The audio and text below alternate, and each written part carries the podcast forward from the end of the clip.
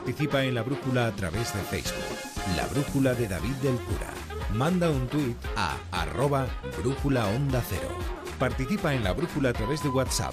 Deja tu mensaje de voz en el número 608-962-492.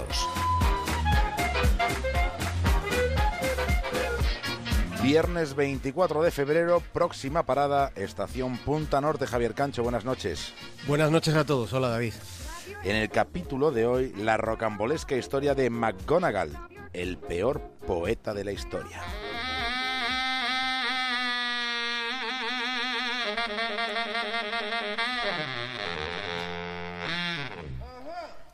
Ser un poeta mediocre en realidad resulta sencillo. En cambio, ser un poeta malo, esto ya requiere de algunos extravagantes fundamentos retóricos que no están al alcance de cualquiera, no lo están. El poeta nefasto suele disponer de una sensibilidad lírica con tendencia a lo grotesco, cuando, según su parecer, esa deriva lírica, pues resulta que le parece elevada y hasta trascendente. Estamos hablando de personajes con propensión a sentirse en los territorios de lo sublime, cuando se entregan a sus agitados trances de inspiración. Me estoy refiriendo a esa estirpe de creadores que desconoce la índole real de su talento, porque su talento consiste en esa capacidad que tienen solo ellos para ponernos delante de las narices la misma esencia del desatino.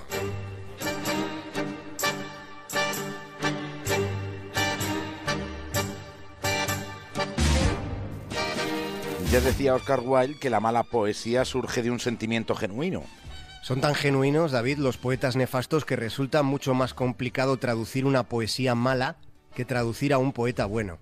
Enfrentarse a una de esas composiciones de métrica oblicua y ser preciso en la traducción es bastante complejo. Cuando uno se enfrenta al trance de traducir un ripio, se corre el riesgo de mejorar inadvertidamente el despropósito original. El verso tal y como ha sido concebido por la temeraria ambición de ese creador tan plenamente confiado en la aportación que con el anverso de sus versos le está haciendo a la humanidad. Bueno, así que esbozados los parámetros en los que nos vamos a mover, no retrasemos más la misión que hoy nos hemos autoexigido. A continuación vamos a relatar la historia del peor entre los peores de todos los poetas que en la historia hayan existido. Prepárense, lo que en los próximos minutos van a escuchar no resulta fácil de oír, de calibrar ni de comprender.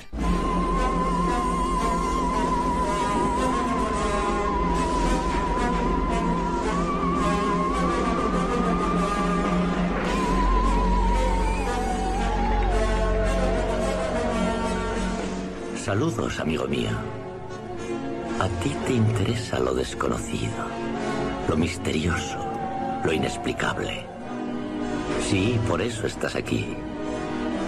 Y ahora, por primera vez, te ofreceremos la verdadera historia de lo que pasó. Te daremos todas las pruebas, basándonos en los secretos testimonios de las miserables almas que han sobrevivido a tan aterradora situación.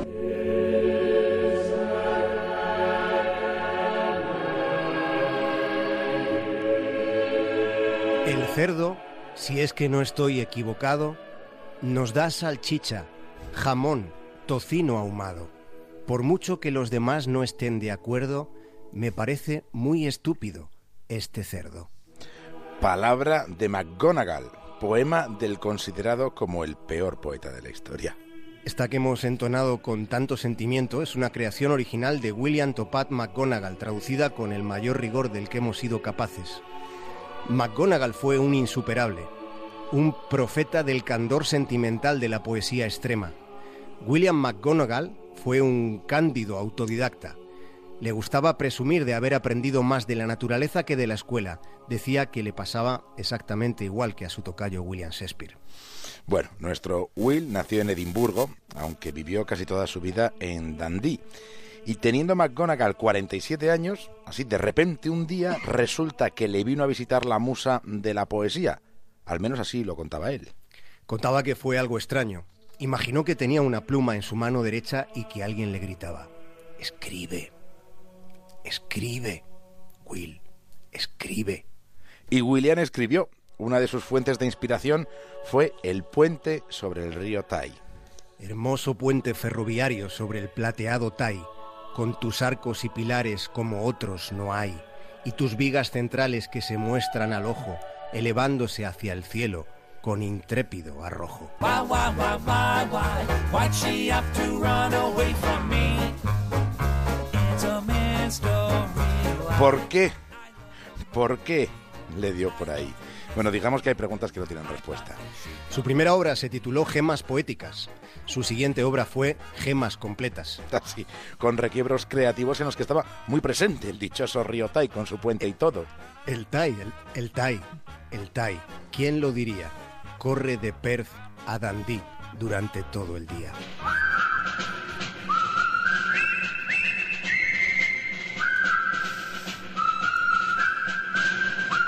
Nuestro buen amigo McGonagall está entre los elegidos, entre aquellos que pueden considerarse poetas malditos. Bueno, en su caso la maldición más bien cayó sobre su amadísimo puente sobre el río Tai. Resulta que los arcos, los pilares y las vigas centrales del puente, en vez de elevarse hacia el cielo con intrépido arrojo, resulta que sucumbieron estrepitosamente al paso de un tren. Esto ocurrió en la noche del 29 de septiembre de 1879 y murieron todos los que iban en ese tren, todos, y eran varias decenas. Aquello fue una escabechina. Disgustado, acusado de cenizo, de gafe, McGonagall casi deja la poesía.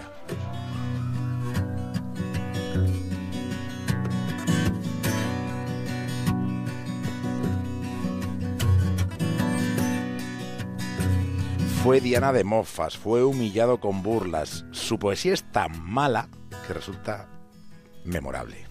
Sí, porque un poema malo da la posibilidad de apreciar con mayor nitidez un poema bueno. La obra de McGonagall es como un espejo deformante, suscita la curiosidad de mirarlo. En 1974 se estrenó una película titulada El Gran McGonagall, en la que Spike Milligan hacía el personaje del poeta, mientras que el prodigioso Peter Sellers hacía de Reina Victoria. That sounds like the unknown Scottish poet, William McGonagall. Come in, unknown Scottish poet, William McGonagall. Your Majesty. Es el momento en el que Peter Sellers, como reina de Inglaterra, ordenaba la entrada del poeta escocés William McGonagall. En la realidad, nuestro Will ni siquiera fue recibido por la reina. Viajó a pie desde Dandía hasta el castillo de Balmoral. Iba convencido de su talento, de su sensibilidad artística. Estaba convencido de que la monarca iba a saber apreciar su pálpito poético. Pero ni siquiera pasó de la puerta y en vez de escuchado fue pateado en el trasero por la Guardia Real.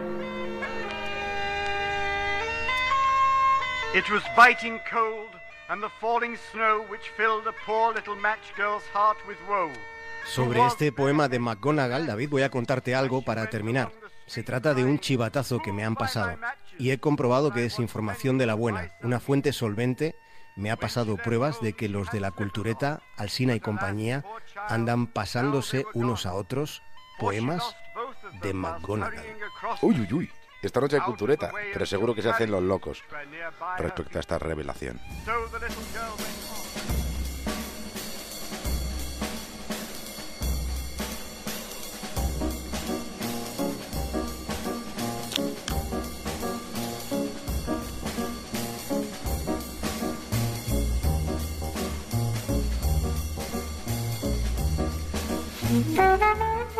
Un gran descubrimiento, Javier Cancho. McGonagall, qué grandísimo personaje. Y qué pésimo poeta para ocupar nuestro espacio. Muy malo, muy malo. Disfruta del carnaval, ¿eh? Ten cuidado con los excesos en ese combate con Doña Cuaresma. Sí. Buen fin de semana, hasta el lunes. Un abrazo.